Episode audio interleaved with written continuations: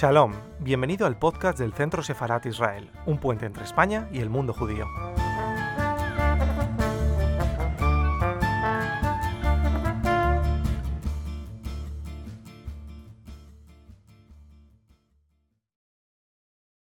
Hola, buenas tardes. Eh, soy eh, Victoria Lázaro, la directora de la Biblioteca José Hierro, eh, una de las bibliotecas que tiene el Ayuntamiento de, Madrid en el distrito de, San Blas Canillejas. Y bueno, eh, quiero dar la bienvenida a los presentes en esta sala y a los que nos están viendo eh, online a través de la, la plataforma de, Facebook de la red de bibliotecas y del canal de, YouTube. Estamos en la quinta mesa redonda del ciclo del libro a la pantalla, el holocausto a través del cine y la literatura y su adaptación cinematográfica. Y eh, con nosotros están eh, Jessica San Román, que es la directora del área de educación, holocausto y antisemitismo del Centro Sefaraz Israel, y eh, Romualdo Jiménez, que es licenciado en Historia y bueno, un experto en, en el mundo de- del holocausto, ha participado en otras, en otras mesas redondas también, así que van a, va a hacer seguramente grandes aportaciones al tema que, nos trata hoy. El libro que vamos a, del que vamos a hablar, que tenemos aquí delante, es eh, el libro de Judith Kerr, eh, Cuando Hitler robó el conejo rosa, y la película eh, en, la que está, en la que se ha basado el, libro, por problemas de licencia no hemos podido, eh, no la hemos podido mm, ver. Entonces eh, optamos por utilizar para esta sesión la película La Redada, La Rafle. Y bueno, principalmente es una colaboración, estas mesas redondas del Centro Sefaraz Israel, las bibliotecas públicas municipales y bueno, pues Filmin, que ha sido el, que, ha colaborado con la proyección de, de esas películas. Bueno, pues eh, Jessica, que es también eh, ya veterana en estas mesas redondas, si quieres puedes empezar tú a, a hacer alguna, alguna pregunta o alguna aportación.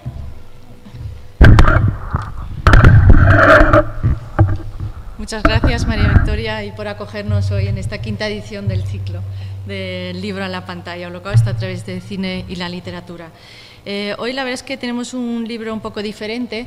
Es un libro mm, de mm, literatura eh, juvenil o infantil, eso que quisiera yo también tematizarlo con vosotros hoy, eh, sobre todo mm, del género ¿no? de este libro, o sea, y, su y su utilización o probable o posible utilización en el aula con jóvenes y hasta, hasta qué punto nos sirve para eh, estudiar la historia del holocausto.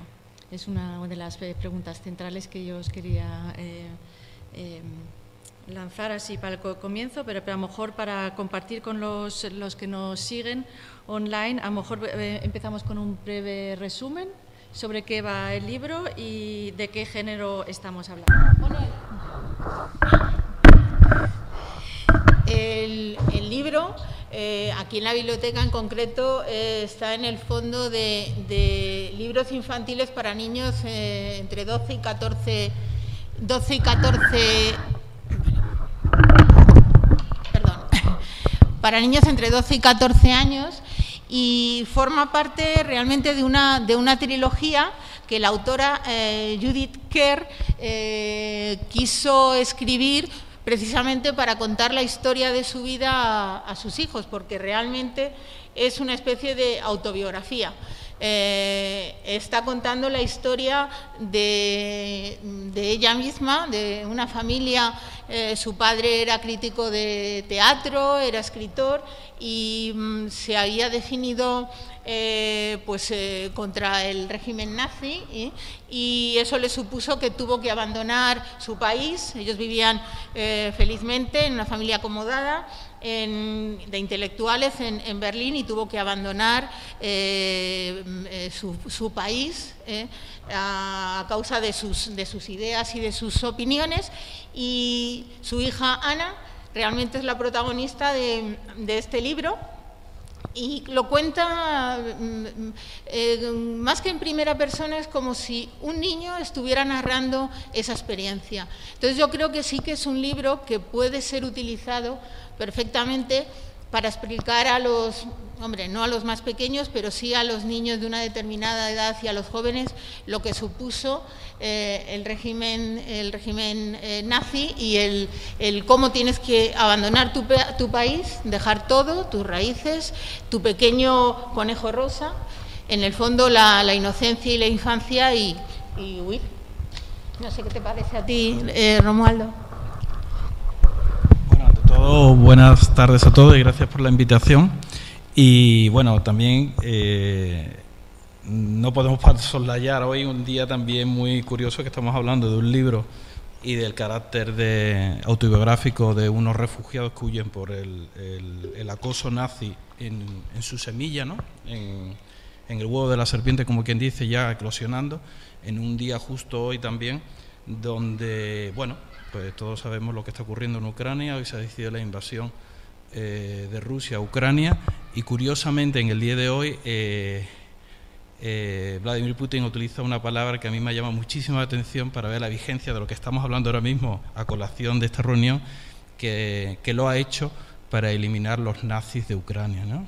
Como en el 2022 todavía el relato de los nazis sigue siendo vigente en este caso como para, para hacer una, una, guerra de ofensiva. ¿no? Entonces, yo creo que es una manera también de, de incorporar eh, pues eso, un, un, relato que, que narra la, bueno, las vicisitudes de una niña de nueve años en el año, a partir del año 33, eh, esbozado y contado en un cuento en el año 74 y nos lleva al 2022 y todo unido a una especie como de, de convoy de terror donde el, eh, el nazi sigue, sigue siendo presente en nuestras vidas y sigue siendo una, una, buena, un buena, buena arma, un buen instrumento como para, para que, no dejemos que estos, estos temas queden así como una especie de biografía del pasado de una niña que queda, sino que siga eh, atacándonos y que sigue afectándonos el día de hoy.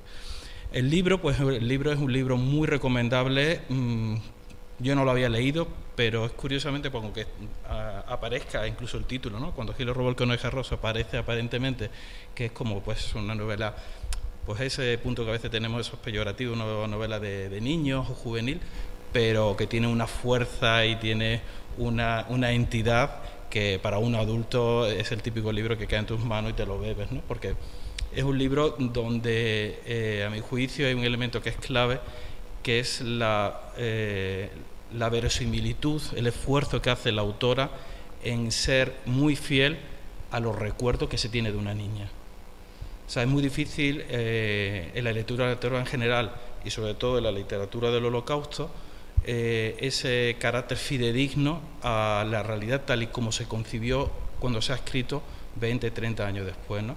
Entonces es un libro donde, eh, siendo fiel a esos recuerdos, sin meterle relatos posteriores, sin extemporaneidades, eh, se ve muy bien, pues eso, como dice el título, que nunca está, como está muy bien puesto, ¿no? la pérdida de inocencia de, los niños cuando se incorporan a un mundo que, no, que les es ajeno, el mundo de las complejidades de los adultos, las preocupaciones, los peligros, y, esa metáfora de cuando te quitan, te arrebatan el conejo, esa candidez, por parte del mundo de los mayores. ¿no? Entonces es un libro donde se ve muy fácil, se lee, se entiende perfectamente y a veces eh, yo creo que la grandeza de los grandes libros es cuando te lo explican todo sin necesidad de eh, aparatosidades ni de lenguajes afectados, sin necesidad incluso a veces como de reflexiones extemporáneas de la autora que las tendría pues, evidentemente, pero hace una, un esfuerzo muy denodado para que no olvidemos que es una niña, que está viviendo una niña, que tiene que coger un tren, que juega con niños, que se encuentra con un país distinto, otro idioma.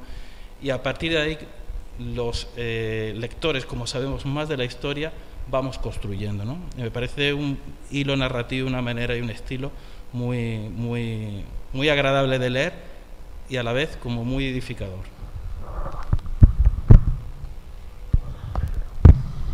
Yo creo que lo especial de este libro también es además que, que todo transcurre entre 1933 y 1935 que es una época bueno, que, que, a lo mejor eh, es menos relatada en las, en las autobiografías eh, o, no lo, o no se lo espera. O sea, normalmente nos esperamos eh, momentos eh, más posteriores eh, en la historia del Holocausto, eh, pero no obstante aquí vemos lo trágico que fue ya, eh, digamos, el, momento de 1933 para muchas personas que, decidieron emigrar en ese momento o no que decidieron que tuvieron que eh, emigrar, se, se vieron obligados como el, padre de, Ana porque simplemente ya no tenía recursos, ya no podía seguir trabajando allí.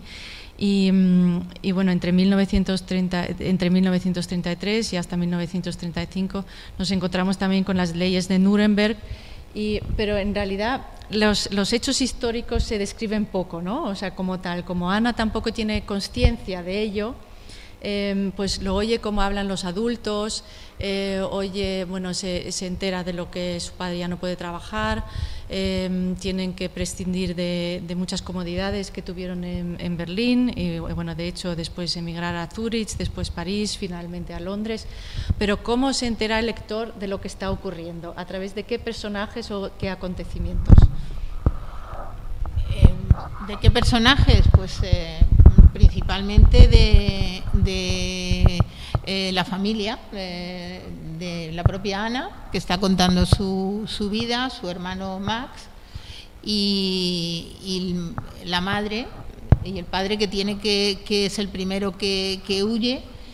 y bueno, para mí es lo que hemos dicho, eh, es una pérdida, eh, a pesar de que ella lo ve todo como, como una niña.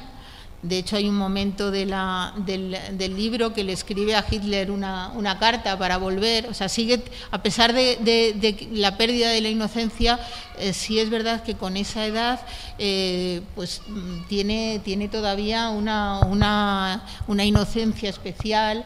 Eh, el, hecho de, conocer eh, a niños de su edad cuando van a, van a Suiza y, eh, se da cuenta de que las costumbres son muy diferentes, el idioma es diferente, es, todo el paso de lo que es el mundo de los refugiados está, está muy, muy marcado aquí. ¿no? De hecho, hoy en día seguimos viendo las escenas de refugiados.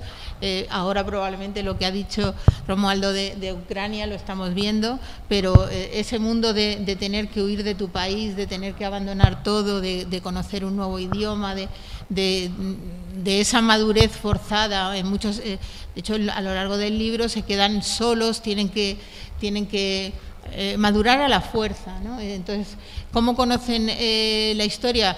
Mm, la verdad es que de una manera pues muy sencilla, como lo podías contar a, a un niño. Eh, ellos no tienen eh, los medios para informarse, salvo de, de sus padres y, y, de la gente que está a su alrededor. Hay una figura muy tierna, que es la ama de llaves, la que vive con eh, Grete, me parece que se llama, eh, la que vive con ellos, que, que, la tienen que dejar también y abandonar, y, y mm, hay momentos de mucha ternura y, y se ve lo, lo, que, lo, duro que es, eh, pues eso, tener que hacer una maleta y dejar pues todo, tus raíces, tus amigos, los profesores, la, tu casa, todo, lo, todo lo, que, lo que has ido forjando durante, durante tu vida, pues eh, de la noche a la mañana desaparece y tienes que, que pues formar una nueva vida. ¿no? Entonces, eh, es verdad que es un lenguaje muy sencillo, eh, narrado con mucha profundidad, como decía eh, Romualdo, eh, pero me parece además eh, el ideal para contar eh, esta historia que es, que es muy dura y como dices tú, estamos acostumbrados a ver el holocausto pues en los momentos quizás más crudos de, un campo de concentración, de incluso de, estamos eh, hemos visto fotos eh, de los eh, fusilamientos de los hornos crematorios pero no esa, ese periodo previo de huida de abandono que mm, no lo hace de una manera muy cruda, pero que, te hace sentir pues, las circunstancias y el miedo que, supone el, coger un tren y no saber qué va a ser tu futuro, ni si vas a poder volver alguna vez a tu casa. ¿no? Que, en la carta esta que hace eh, Ana, que escribe a Hitler, de a ver si alguna vez podemos volver a, nuestra casa, pues es, es muy curiosa, es una, es una sensación de esa inocencia que todavía tiene y que va perdiendo porque pues, no queda más remedio ¿no? de enfrentarte a, las, a la realidad del momento.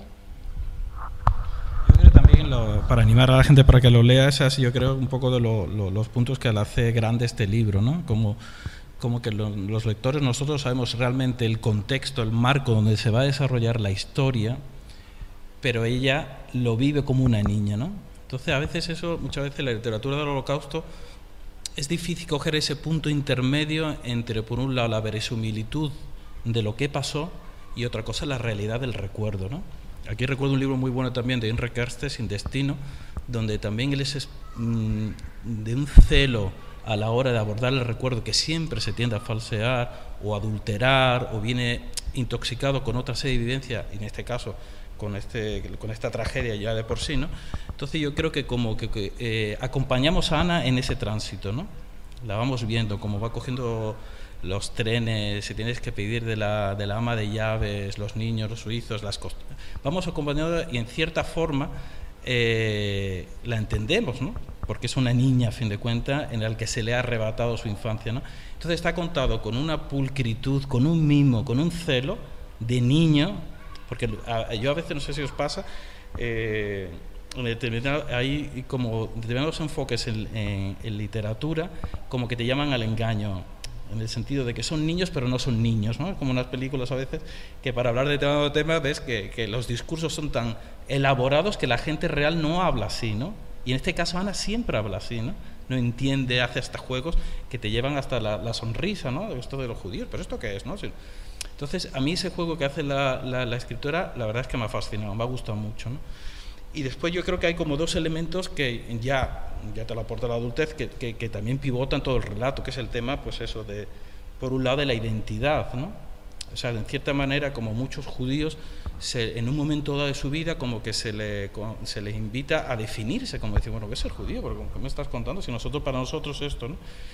Y, de ahí viene también la gran tragedia de todo un mundo que desaparece con el nazismo, ¿no?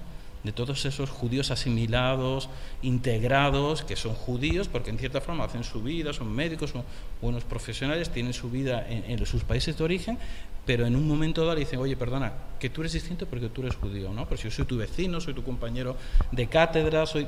¿no? Entonces, ese, en un momento dado eh, esa identidad que determinadas personas, bueno, pues son eso, alemanes como cualquier otro, se les obliga a...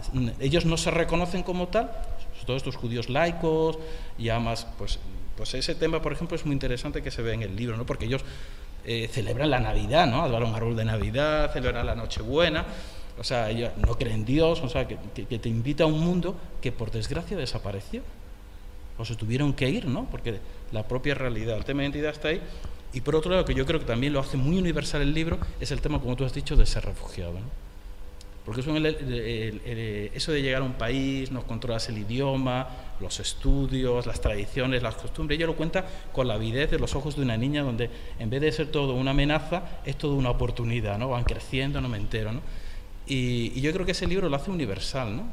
Porque sí es verdad que sabemos la historia porque es judía, pero no hay una recreación quizá en elementos judíos en, el personaje de ella, mm, así como muy que te haces un poco representado diciendo cualquier persona te puede pasar eso, que en un momento dado tú te dicen, oye, que tú eres distinto a mí, te tienes que ir, ¿no? Obviamente salen una serie de personajes, eh, pues eso, los alemanes que van, la portera antisemita, porque esa es la realidad, obviamente, pero no deja de ser el tránsito un recurrido eh, físico y espiritual de una niña que en un momento le dicen, tú eres distinta, te tienes que apartar de la comunidad, ya no puedes jugar con tus amigas, eh, tu padre se tiene que ir fuera, sin ella interiorizar el carácter judío. Hubiera sido una trampa si Judith Kerr nos hubiera dado muchas más pistas de, de toda esa judiosidad del personaje, pero no, sigue siendo fea el relato de una niña. Y eso yo creo que hay que ponerlo encima de la mesa. Sí, porque además eh, yo creo que los niños no tienen, ellos se sienten uno más. Eh, cuando está en el colegio jugando, mm, eh, pues no se siente diferente, no se siente excluida. Quizá ya cuando sale de su país, sí, ya es cuando se va notando las diferencias, pues eso no solo en el idioma, sino las costumbres. Hay una escena muy curiosa cuando está en Suiza, que van eh, delante de unos niños, le van tirando piedras, le van tirando piedras, se piensan que es que está contra ellos y resulta que es una forma de declarar casi pues la amistad y el amor hacia ellos. Claro, costumbres tan diferentes a los que eh, ellos estaban acostumbrados a, vivir en, su país, es una adaptación además pues, pues muy, muy rápida, ¿no? Eh, pero mm, ellos cuando están en, Berlín es uno más, es un, es un niño más y no, no siente las diferencias. Y, luego además, eh, pues eso, estaban viviendo en el seno de una familia pues que tenía pues una capacidad económica y de repente se ven pues eh, pues que su madre tiene que hacer la comida que no había hecho prácticamente nunca que tiene que eh, coser la ropa que tiene que aceptar limosnas que, que, incluso el propio padre se siente avergonzado porque al no poder eh, pues eso encontrar un trabajo que pueda mantener a su familia le supone pues una vergüenza para ellos que no estaban acostumbrados. Y todo por qué porque dicen que soy judío, cuando, como dices tú, mm, pues casi ni practicaba, o sea, porque yo mm, puedes mm, por supuesto no puedes entender ni puedes aprobar, ah, pero cuando encima tú te sientes uno más y de repente te sientes excluido, ¿no? Es, eh, es un problema también de, de, pues las ideales ahora populistas y, y, nacionalistas, que el otro, el diferente, yo soy el mejor, eh, eh, la exclusión que se hace en, eh, actualmente, todas estas ideas populistas que, están en, boga ahora y que están cada vez más creciendo, pues eso también se ve claramente en, este momento en el, libro, pero es verdad, contado todo con mucha sencillez, con, pues como si estuvieras oyendo a un, a un niño hablar y contar, contar su vida. Sí, yo creo además que sí, lo como habéis eh, mencionado, la condición judía eh, se menciona poco en el libro. Eh, de hecho, como, como ha dicho Romualdo, celebra Navidades. Ella su ilusión es conseguir un, un, árbol de Navidad de nuevo también. O sea, lo tuvieron en Suiza, de, a ver si lo conseguían también en París y la madre lo consigue. Pero no vemos ninguna festividad judía, ninguna Rosh Hashanah, ni un Yom Kippur, nada.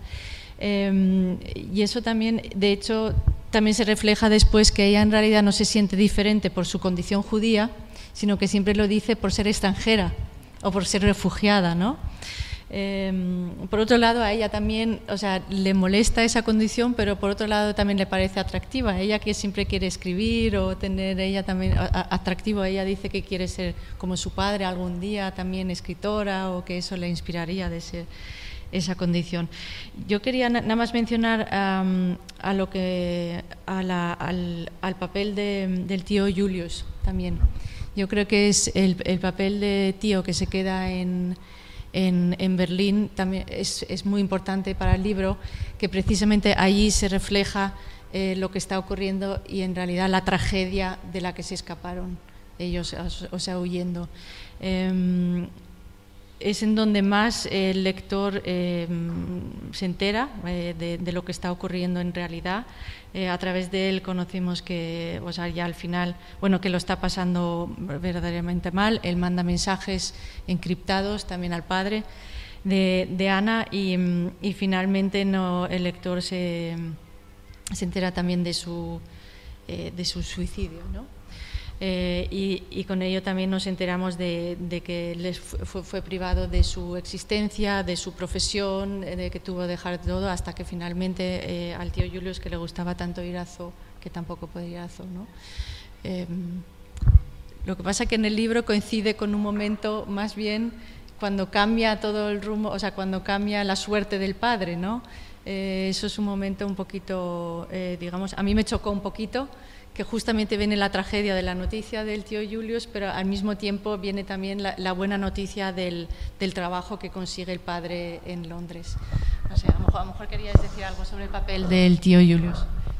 Bueno, eh, con respecto a la figura del tío Julio, sí es verdad que es un poco la, eh, el ver qué está ocurriendo mientras ellos están alejados y por suerte han conseguido salir porque de hecho eh, en una de las escenas eh, se queman eh, las obras del, padre de Ana incluso junto con bueno, pues, otros autores que estaban en la lista negra de los nazis.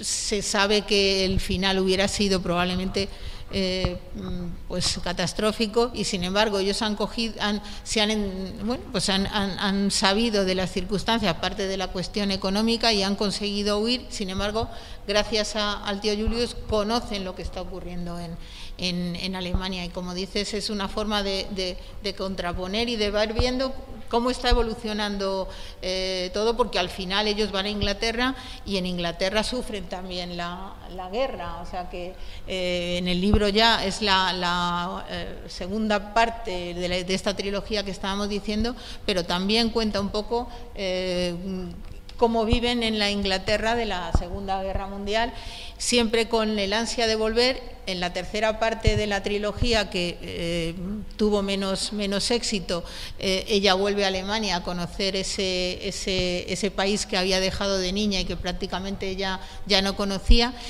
y esa imagen de la Alemania a través de, lo que está ocurriendo en el Berlín, en la ciudad que ellos habían dejado a través del tío Julius, eh, hay una parte muy curiosa que es cuando bueno, pues le está contando cómo va zoo y cómo en el fondo eh, ve en los animales eh, casi esa, esa, piedad y esa eh, em, esa bondad que no ha conseguido ver en las, en las personas. Contrapone el, el, casi el, como dicen, cuanto más, eh, más conozco a, los hombres, más me gustan los animales. Una, una frase un poco eh, que se suele decir, sobre todo de los amantes de los, de los animales. Y, la figura del, del pues eso, de, de, cómo queda reflejado en el fondo, no todos, eh, el hombre que es capaz de cometer eh, pues esos asesinatos y esa, esa, esa barbarie en el fondo, ¿no? A mí, bueno, lo que dice Jessica del tío Julio me parece también otro de los, junto con la identidad y el carácter refugiado, como el tercer tema, y es el que más anclaje quizá tiene con el tema que estamos hablando del nazismo, que es eh, el tío Julius frente al padre, ¿no? Entonces, eh, te quedas luego pensando, dice, ¿en qué momento uno aprecia que debe irse. Eso es un tema muy complejo, ¿no? Porque el tío Julius, incluso la carta que al final le pasa el actor, viene a decir como que las cosas tienen que cambiar en Alemania, ¿no? O sea, le es imposible ver que ese estado de barbarie puede continuar y, muchos alemanes vean eso. Esto pasará, ¿no? Esto no, no, puede ser, no puede seguir, ¿no? Frente al padre, que lo ve venir, tiene esa prudencia, tiene esa... Dice, no, esto, esto viene y viene para quedarse y va a traer consecuencias, ¿no? Y antes, bueno, se incendia el Reichstag en que es de las pocas apreciaciones que se dicen de contexto histórico en febrero y las elecciones son en noviembre del 33, ¿no? Y en ese impasse él se va, ¿no? Entonces a mí me quedó luego pensando, dice, en una situación límite, ya la apreciación de que, en qué momento estás tú viviendo una situación límite. Y ese es un juego que el libro me gusta, ¿no? Porque tú lo sabes. Tú sabes lo que va a venir luego y la, y la cadena, como decía Jessica antes, hasta las leyes de Nuremberg del 38 y todo, ¿no? Pero en qué momento una persona jefe de familia con sus hijos, dice, nos tenemos que ir, ¿no? Es una cosa, y eso que muchísimos alemanes se fueron yendo, ¿no? Entonces, a mí eso me llama mucho la atención y enlaza también un poco con el final cuando... Porque claro, Judith Kerr y su marido, por ejemplo, era un escritor de ciencia ficción que a mí me gusta mucho, que hizo la serie de Quatermass, hay una referencia, y es cierta, al cine, ¿no? Cuando dice, vamos, nos invitan a hacer el guion de unos húngaros en, en Inglaterra, que recuerdo un libro que presentasteis en Casa Sefará sobre cine en Hungría hace unos cuantos años, que fue muy interesante. Y acá a mí me llevo directamente al gran húngaro en Inglaterra, que es Alexander Korda, que luego ya he indagado y es verdad, o sea, es cierto, es real. La, la referencia que hace Judith Kerr es que Alexander Korda, que es un, son dos hermanos húngaros judíos, que, bueno, realmente son los que ellos montan el cine inglés, eh, en aquella época tuvo el éxito por una película histórica, yo creo que por eso la referencia también a Napoleón, que sale en la película, que es la vida privada de Enrique VIII. ¿no? Y entonces, bueno, pues digamos que es el gran cineasta de aquella época y es un honor también, como el padre es un escritor de reconocido prestigio, digamos, como se reconoce, pero ella no lo, no lo nombra porque es una niña, ella no puede saber que... por eso me gusta a ella, ¿no? Hubiera puesto muy fácil Alexander Korda, que es conocido, pero no lo pone porque no puede saberlo, Y también por otro lado te lleva y dices tú, ¿cómo todo este mundo de alta cultura, ¿no? de judía, alemana, centroeuropea, que desaparece o se tiene que ir al exilio, ¿no? Ese reconocimiento que en cierta parte occidente le debemos a ello, ¿no?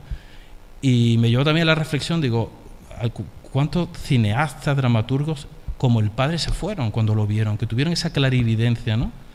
Eh, Fritz Lang, Max Reinhardt, o sea, todos cuando se van a Hollywood directamente huyendo, ¿no? Toda esa diáspora de artistas judíos que se tienen que ir en un momento que después lo, desconocemos, pero realmente Alemania en esa época era eh, el gran foco de la cultura, de música, de creación de teatro. La gente obvia que el primer Oscar que se entregó en la historia de un actor fue un actor alemán que no hizo carrera nunca en Hollywood. O sea, Hollywood necesitaba prestigio y se lo dio un actor alemán que hizo una película con un director alemán en el año 28. ¿no? Entonces estamos hablando de un mundo de efervescencia y de edad de oro de la cultura que, más allá del relato es una pérdida irreparable de gente que vivía, pues eso, en el libro se cuenta, gente que, que trabaja ahora como quien dice de taxista cuando le estaban dando un reconocimiento en la ópera de Berlín, ¿no? Entonces ese tema también hay que ponerlo sobre la mesa.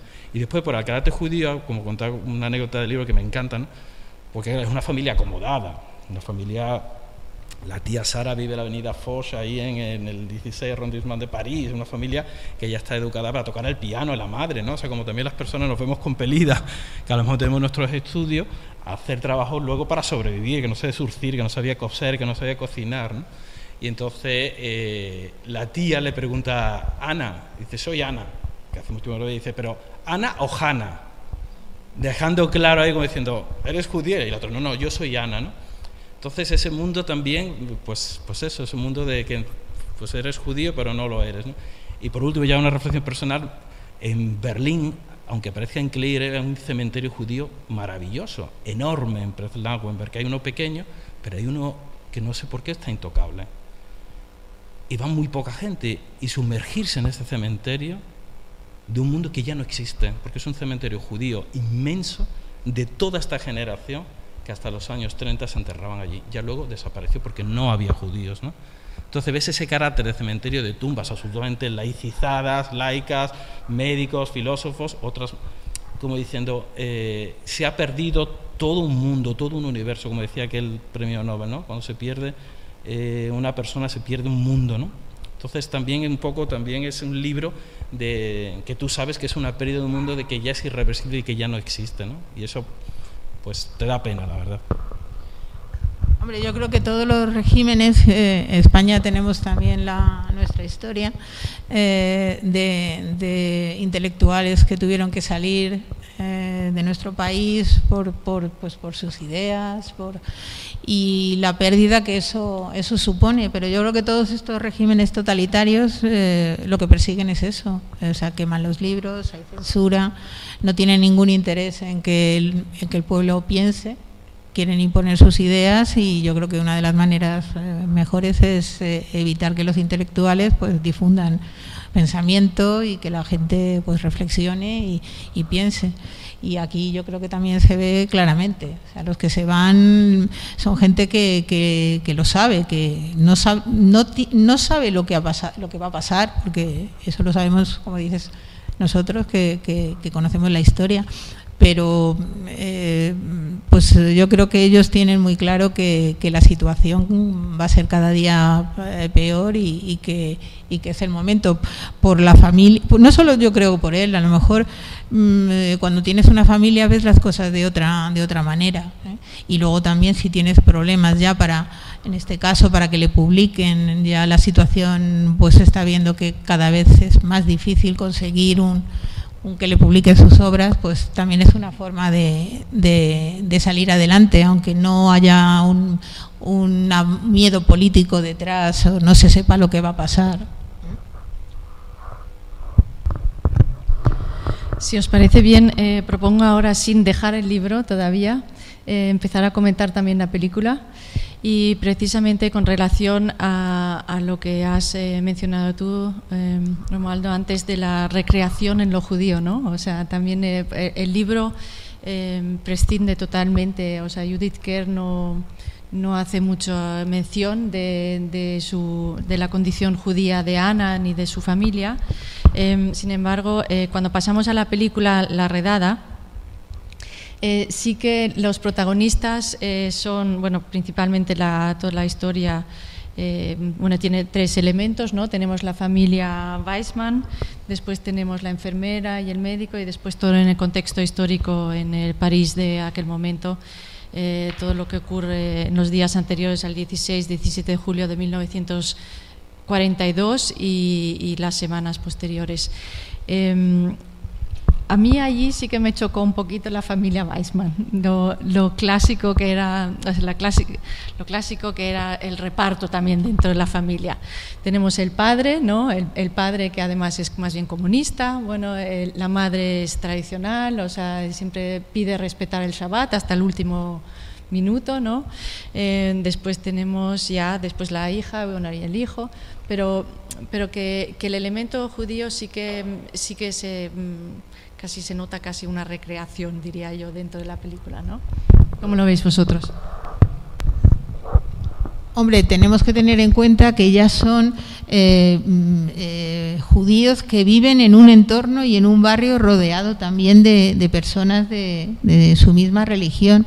Y aunque, bueno, pues cada uno, el padre, como dices tú, tiene unas, unas ideas y la madre es más tradicional, eh, yo creo que eso también condiciona, ya van marcados además con la, con la estrella, eh, eh, aunque yo creo que, sobre todo en un primer momento, la película también está ambientada en, en bueno, pues da una sensación de una ciudad eh, y, un, lugar donde a pesar de, estar marcados, donde a pesar de tener, eh, de ser, de, que les consideran diferentes, se les ve que pues, los críos eh, son felices, juegan, van a la escuela.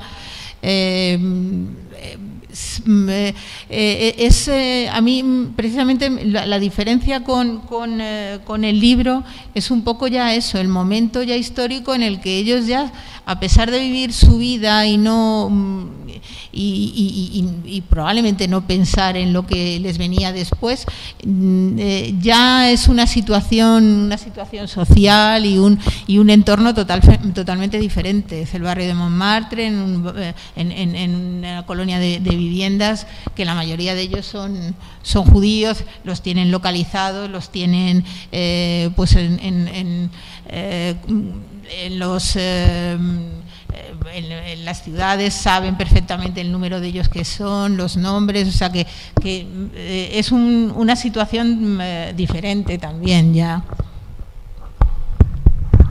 realmente la película, yo cuando la vi, confieso que no me, me gustó, la he visto me gusta mucho más a la segunda vez que la primera, porque, ¿Por qué?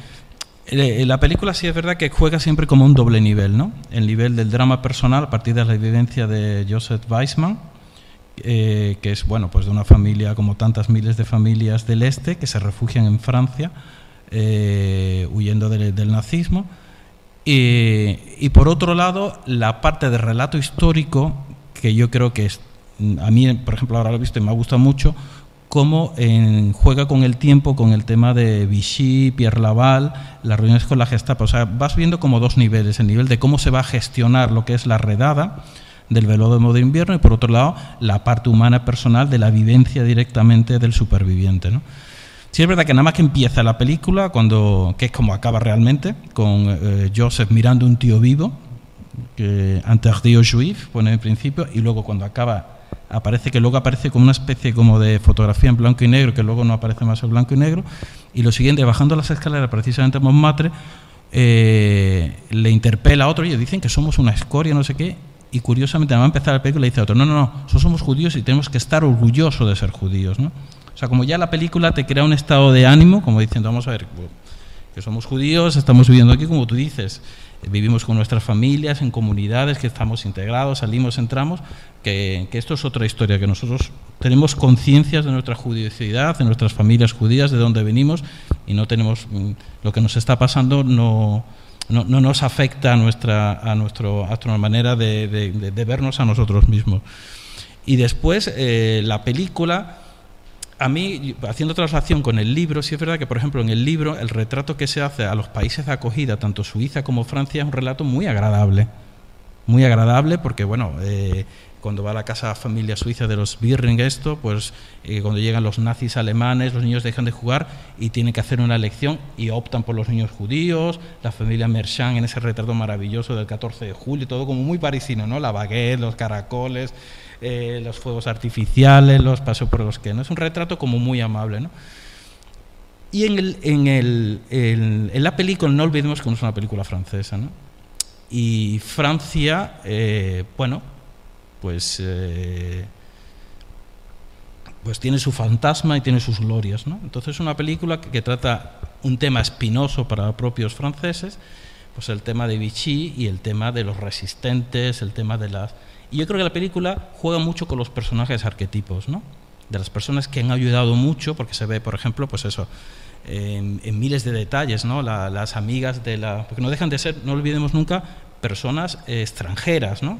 Que están integradas. También eso es, eso es muy francés, la idea de la integración, ¿no? La asimilación, la, la, laicidad república, eso está en el, en el, ADN de Francia, ¿no? Entonces se ve muy bien en la película como la amiga que, que las tienen que echar en el parque, pues yo voy con mi amiga en el momento de la redada, las prostitutas vamos a proteger, incluso hasta la figura de la iglesia, el cura, ¿no? El cura que va con la estrella roja, hay con la estrella de David, luego las prostitutas dicen, vamos a hablar al señor cura, las magdalenas, eh, las monjas que llevan magdalenas al campo de concentración. Eso por un lado es la Francia, que es verdad que existió como tal, y luego los personajes contrarios, ¿no? Que también están muy bien perfilados, ¿no? La, la propietaria de la boulangerie, que es antisemita, otros comentarios, o sea, por supuesto Laval y toda esta gente. ¿no? Entonces, en la, película, a pesar de esos arquetipos muy reconocibles, el propio Joseph Weiss está muy contento del guion, que es ella, la, directora, ¿no?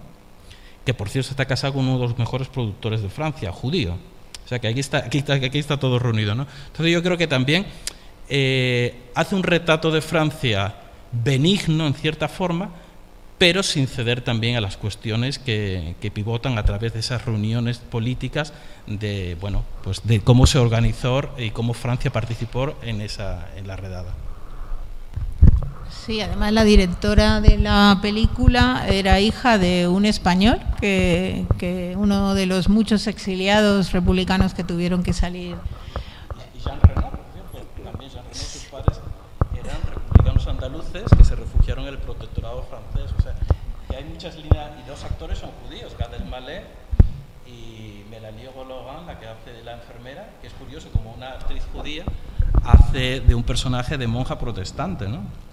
O sea, que hay una especie como de, la película de actores son lo que podemos entender como una superproducción francesa, ¿no? Porque está Brochet, que hace de la digamos, de la judía, eh, digamos, ilustrada, la, que el, marido es profesor que lo echan, es que es la, actriz de Cirano, o sea, que hay muchísimos actores ahí, eh, pues que juegan con, con, todo eso, ¿no? Entonces, el propio eh, Joseph Weissman, que le encantó, digamos, todas lo único que, mm, por ponerle un pero quizá a la, a la puesta en escena de la película, él elogió mucho la escena de la deportación, a la escena de la redada, en la medida de que no fue brutal, o sea, fue brutal pero no violenta, en ese sentido dice que fue, en ese sentido la directora fue muy celosa a la hora, pero no coincidió a la hora de ya la deportación en sí, cuando pasan del campo directamente a los convoyes al este, ¿no? Porque ahí dice que sí hubo mucha violencia, la separación de los padres de los hijos, que fue muy traumática, muy violenta, y que la propia directora se excusó diciendo, mira, literalmente le dijo, no puedo poner eso porque los espectadores se van a, van a abandonar la sala. ¿no? Entonces, bueno, pues es un... Bueno, yo estoy hablando mucho.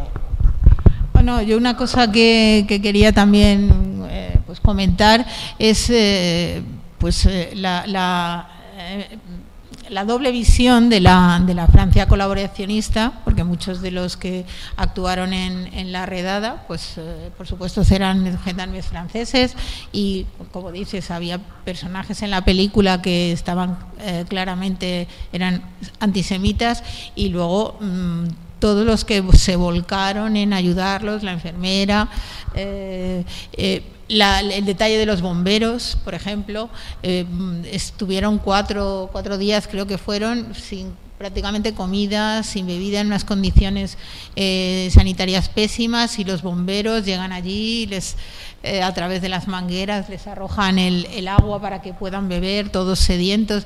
A mí es una escena, por ejemplo, que me, me llamó mucho la atención, me impactó y, y bueno, pues como al final eh, la propia enfermera hablando con, con, uno de los gendarmes va eh, haciéndole cambiar eh, su idea y, y, y, que modifique su, su, su pues eso, su, su forma de, de, ver y de actuar.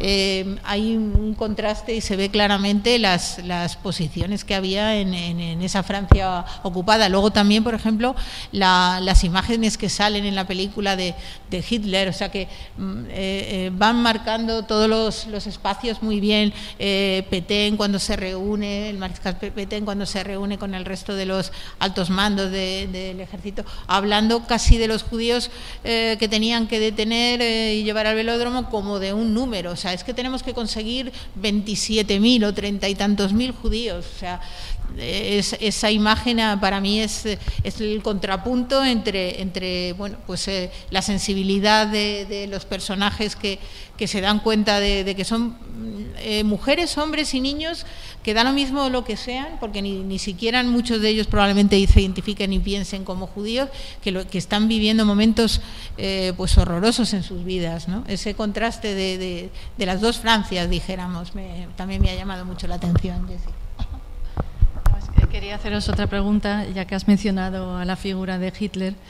Eh, a, mí me chocó, a mí me choca siempre. O sea, yo, yo prefería que en las películas prescindiéramos siempre de, de, de intentar eh, representar a, a, Hitler. O sea, a mí me choca mucho y me chirría mucho. ¿Qué, ¿Cómo os, os, parece a vosotros cómo, cómo sale Hitler? Eh, mira, yo tenía escrito hasta aquí lo del tema de la representación de los, de los, de los nazis, ¿no? Porque, bueno, es, yo creo que es uno de los, de los temazos, ¿no? A mí me choca. Yo confieso que la representación de, del nazi, de la cúspide, de la cúpula nazi en el cine, la representación es un tema, yo sé que es controvertido, porque es un tema donde el, canon parece que ya está como preestablecido, ¿no? El Hitler histriónico, el Hitler afectado, el Hitler bestia, el Hitler animal. Y a veces a mí me molesta porque, en cierta manera, aleja de, de la realidad eh, fría, aséptica, quirúrgica, burocrática, administrativa, de toda la complejidad del nazismo. Entonces te lo pone ya como un bárbaro, y los bárbaros que hacen pues barbaridades, ¿no? Parece que no viene, parece como pues una caricatura, ¿no? Y a mí eh, la construcción del nazi como caricatura eh, pues molesta, porque no es así, ¿no? Entonces ahí sale la guarida esta del águila, que ya, o sea, esa representación, mm, a mí por eso yo creo que la película no me gustó mucho cuando la vi en su comienzo, porque eh, me, me, me, revolvía en cierta forma, ¿no? Eh, vamos a decidir la solución final para los niños y pongo unos niños que van a ver Bambi y juego con ellos, ¿no? Entonces, ese, ese juego, en esa representación del nazi bestia, no, no, no, no me siento cómodo. ¿no? Y la película, en ese sentido, sí es verdad que adolece de esa falta de construcción de personajes eh, que posiblemente sería mucho más difícil y a lo mejor no es el tema, pero eh, no facilita una comprensión de la magnitud de la, de la, de la tragedia, de, en este caso, de, de la de la decisión final de los deportados. No sé si Jessica coincide. Sí. Sí, a mí me, a mí me molesta también un poquito, o sea, cuando, cuando son tan caricaturados, ¿no? O sea, o sea cuando son tanto los, los nazis, o sea, no solamente Hitler, sino los nazis también siempre tienen que ir acompañados de un perro, y el perro además tiene que estar ladrando, y el, y el perro casi se escapa y quiere morder, o sea, son demasiados estereotipos también allí y lo que dices tú no, refleja toda la complejidad, ¿no? Eh, no obstante, yo creo que la, la película eh, refleja bien lo que, o sea, muy bien lo que fue la colaboración y, digamos la organización de la redada que tuvo lugar en esos días de julio de 1942. Em, también hay una escena cuando la enfermera sale del, velódromo y, hay un, policía francés ahí fumando, creo, y le, ofrece un cigarrillo, entonces él dice, qué terrible, o algo así. Parece que, bueno, sí, que, que, puede tener un poquito de, de, sentimientos, pero, pero entonces la enfermera le, eh, le enfrenta y, y, por qué no haces algo, ¿no? O sea, y con eso quiero pasar a la, a la, a la figura de Annette, la enfermera. Ella, mm, quisiera lanzarlo aquí como un debate también, ella es un ángel salvador, es una, o es una observadora, hace lo que puede, o sea, ella representa al, a las personas que intentaron hacer algo con, con sus limitaciones también. Eh, ¿cómo, la veis? Eh, sí, eh, yo creo que es justamente la figura que, que representa eso, la, la, la persona que dentro de sus limitadas posibilidades intenta, intenta ayudar eh, en todo lo que en todo lo que pueda. Yo la veo la veo así en, eh, em, tampoco hace más que lo que eh, hacer su, su, trabajo pero pero se pone claramente de, del lado de, los que están sufriendo y pero quería comentar una cosa con respecto a la figura de los nazis. Yo creo que justamente lo que pretenden eh, es, eh, provocar esa, eh, esa rabia de ver cómo hay personas que están sufriendo mm, horrores y otras que están ahí mirando las montañas, disfrutando de sus hijos. Yo creo que sí que provoca rechazo, pero mm, creo que para nada es negativo, todo lo contrario. O sea, yo no lo veo como, como algo que quieran eh, hacer un mimo del, del, personaje, sino, sino para que, que, te des cuenta de esa realidad, porque realmente probablemente era eso. Unos estaban sufriendo mientras que otros lo veían como algo natural y seguían con su vida y con, y con disfrutando pues de, lo, de su entorno, en esa maravillosa eh, espacio en, la naturaleza tan, tan bello. ¿no? me parece que sí que lo que quieren eh, contrastar lo consiguen, creo. Pues mira, yo, eh, a mí, por ejemplo, la película, esa parte, digamos, la representación del nazi, que sí es verdad, hombre, que es lo que mm, lo tenemos ya anclado en el cerebro, esa manera de, representar y todo eso, ¿no? Cuando dice, no, vamos a hacer una cosa clandestina, eh, cenizas que no tengan nombre, o sea, que hay muchos guiños que te es comprensible, ¿no? Pero sí es verdad que es una representación como ya, como ya muy preestablecida y que ya, pues, mm, no sé, me gusta, aunque a veces cuando salen otras representaciones quizás más complejas, ¿no? no tan maniqueas, ¿no? pero eso por un lado.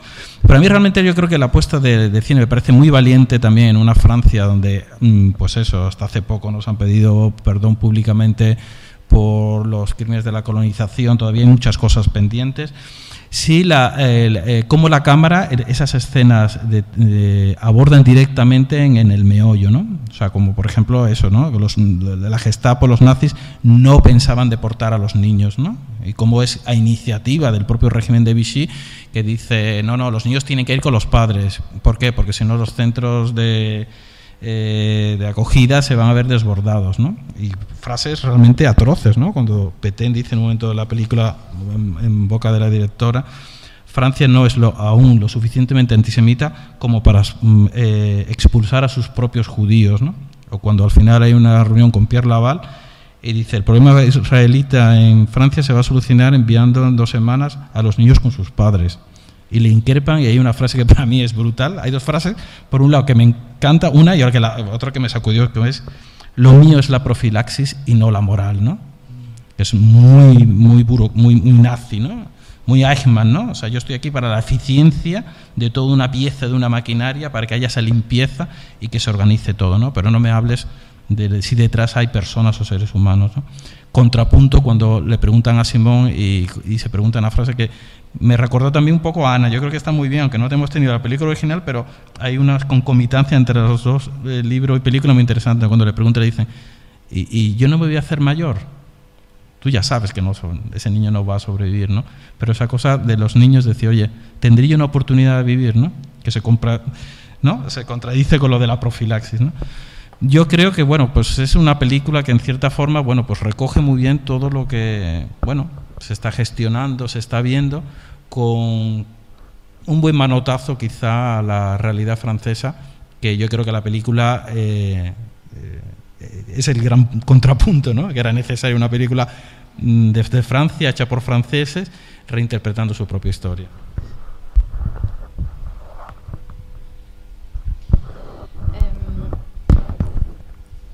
También quería hablar eh, sobre la película en cuanto a la en cuanto a su utilización con jóvenes, por ejemplo. Si, vosotros veis que la película es idónea para mostrar a jóvenes y si pueden aprender la historia. Em, el, protagonista hemos visto, bueno, es, el Joe Weisman, ¿no? O sea, en realidad eh, la película, tanto como el libro, eh, parten de una perspectiva em, de un niño pero después también la película yo creo que aporta mucho contexto también histórico. Eh, ¿Cómo lo veis vosotros para verlo con jóvenes? Hombre, yo creo que para hacer eh, un cineforum eh, y hablar después reflexionando sobre la película es, es, idónea. En el momento en que los personajes principales, protagonistas, son, son niños, y, mm, tampoco se ve en escena, bueno, hay alguna escena cruenta cuando eh, pues eh, la redada ya van a buscarlos, se lanzan al vacío una madre con, con un bebé, quizá eh, a mí en concreto fue de las escenas que más me impactan o el final, pero yo creo que Mientras que el libro está claro que eh, es una forma mm, bonita, sencilla de, de, poder explicar a niños quizá más pequeños la película también se puede, se puede utilizar eh, eh, como un elemento educativo para, para que los mm, quizá más eh, jóvenes aprendan más lo que fue el régimen nazi, lo que fue el holocausto. Y, pero sí yo creo que con un análisis posterior, con una reflexión y un poco llevado con, con un guion, así sin más. No sé, creo que, sería más complicada de, comprender, no de comprender, porque más los jóvenes eh, conocen el, tema, eh, pero sí quizá con, un, con una especie de, pues eso, de, un, de un estudio posterior, de, una reflexión, con un planteamiento de preguntas eh, sobre, sobre la temática, creo yo. Cine y holocaustos, yo creo que el cine como gran herramienta que llega a todo el mundo, pues obviamente hay películas mm, convencionales, pues se puede utilizar la palabra incluso en el término de lo que estamos hablando, y películas más sesudas que requieren, ¿no? Entonces yo creo que esta película es una película mainstream, una película que es fácil de digerir si es verdad que si no tienes las referencias de la parte histórica, de lo que supone Vichy, la Francia, en el momento Francia liberada y eso, pues te puedes perder. Pero sí es verdad que el hilo conductor, que es la representación de unas familias que se ven obligadas, el tren, el velódromo, eso lo entiende todo el mundo, ¿no? La gente en esa construcción. Que a lo mejor es una construcción eh, del relato cinematográfico que, bueno, pues. Mm, se ve y ya está, ¿no? Obviamente, como tú dices, bien dices, si se pone eso en un contexto, en una charla, eh, ves unos matices que quizá no se ven. A mí la película es verdad lo que... Eh, no voy a decir el daño que ha hecho porque no sería justo, pero sí es verdad como la lista de Schindler ha establecido ya el canon de las películas del holocausto, porque la referencia a esta película es de 2010, estamos hablando de la lista de Schindler, que es del año 93, y hay múltiples referencias a la representación, ¿no? Porque, por ejemplo, en la, propia eh, escena de la redada, eh, que te lleva también a la escena de la, de la evacuación del gueto de Cracovia, ¿no? el tema de la niña del vestido rojo con el, el que luego al, final aparece el traje, luego eh, no no deja el peluche, que lo recoge, como que te reconoces también determinadas cosas, como cuando los niños suben al convoy, ¿no? dicen sus nombres con esa pieza musical tan emotiva que es la muerte de Ace de Grie, entonces diciendo los nombres. En el caso de de Schiller era la lista que, que se abría la vida, en este caso la lista que se abría la muerte. ¿no? La cena de la letrina, entonces que hay muchas cosas que bueno, pues que te llevan y que es normal también porque ayudan a mucha gente. Una película que fue un bombazo, pues bueno, son películas que yo también puedo entender que desde la propia industria del cine son películas complicadas, a fin de cuentas no deja de un producto cinematográfico que busca una rentabilidad que busca que la gente vaya al cine. Son películas muy complicadas en el tratamiento y entonces hay que entenderlo también ahí como en ese esfuerzo, en esa cosa que a nosotros no nos guste la representación del nazi, pero que en cierta forma ayuda, ¿no? Eh, Weissman decía, porque no se pudo rodar en, en, Francia la escena del velódromo, se rodó en Hungría, y él se sobrecogió con la, con la representación tan, tan fidedigna del velódromo, que por cierto sale en un momento dado en la película él, tipo Hitchcock, en una imagen sale también él, ¿no? Entonces, y eso también lleva un poco a la reflexión que él hace, ¿no? O sea, ¿qué pasa en Francia? En cierta manera que cuando acaba la Segunda Guerra Mundial hay un intento de olvidarlo todo y desaparecen muchos sitios, muchos lugares de memoria, ¿no? Que es muy interesante también, que se podía abrir un debate. Pero yo creo que es una película muy fácil de, de, de que los chavales, menos chavales, la vean y es una película de marcado carácter moral y como todas estas cosas no te deja indiferente. Sí, de hecho yo creo que cada vez se está tendiendo últimamente más a que los proyectos educativos y los programas educativos se incluya eh, pues eh, algún tema eh, en concreto de, de, del holocausto, se conozca, porque si hay algo claro es que cuando no se conoce la historia, pues al final estás eh, abocada a repetir, mientras que yo creo que si, si los, eh, los niños y los jóvenes conocen eh, lo que supuso eh, el, el, nazismo eh, y, la, la, filosofía de, los totalitarismos, pues eh, podemos una, hacer una, una, cierta labor divulgativa y intentar que no se repita, aunque estamos viendo últimamente que, que es bastante complicado, ¿no? El tema de, de los populismos que decía antes, que cada vez pues se van se van extendiendo más y parece que volvemos y, y, y esperemos que, bueno pues eh, el, el, la educación para mí es básica para, para no repetir todos los fracasos históricos que, que hemos tenido ¿no? recientemente sobre todo.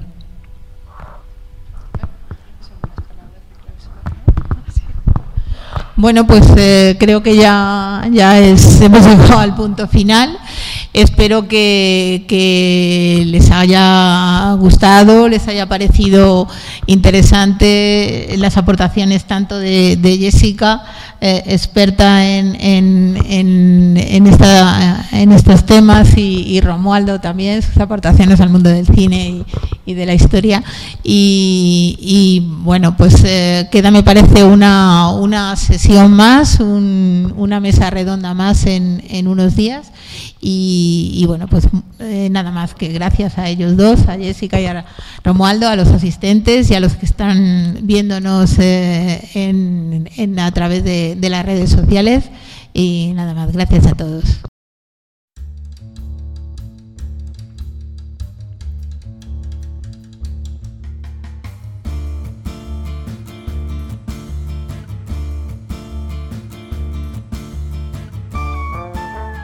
Gracias por escucharnos. Recuerda que también nos puedes seguir a través de Instagram, Facebook y Twitter con el usuario arroba Centro Israel o si lo prefieres en nuestra página web www.sefarat-israel.es.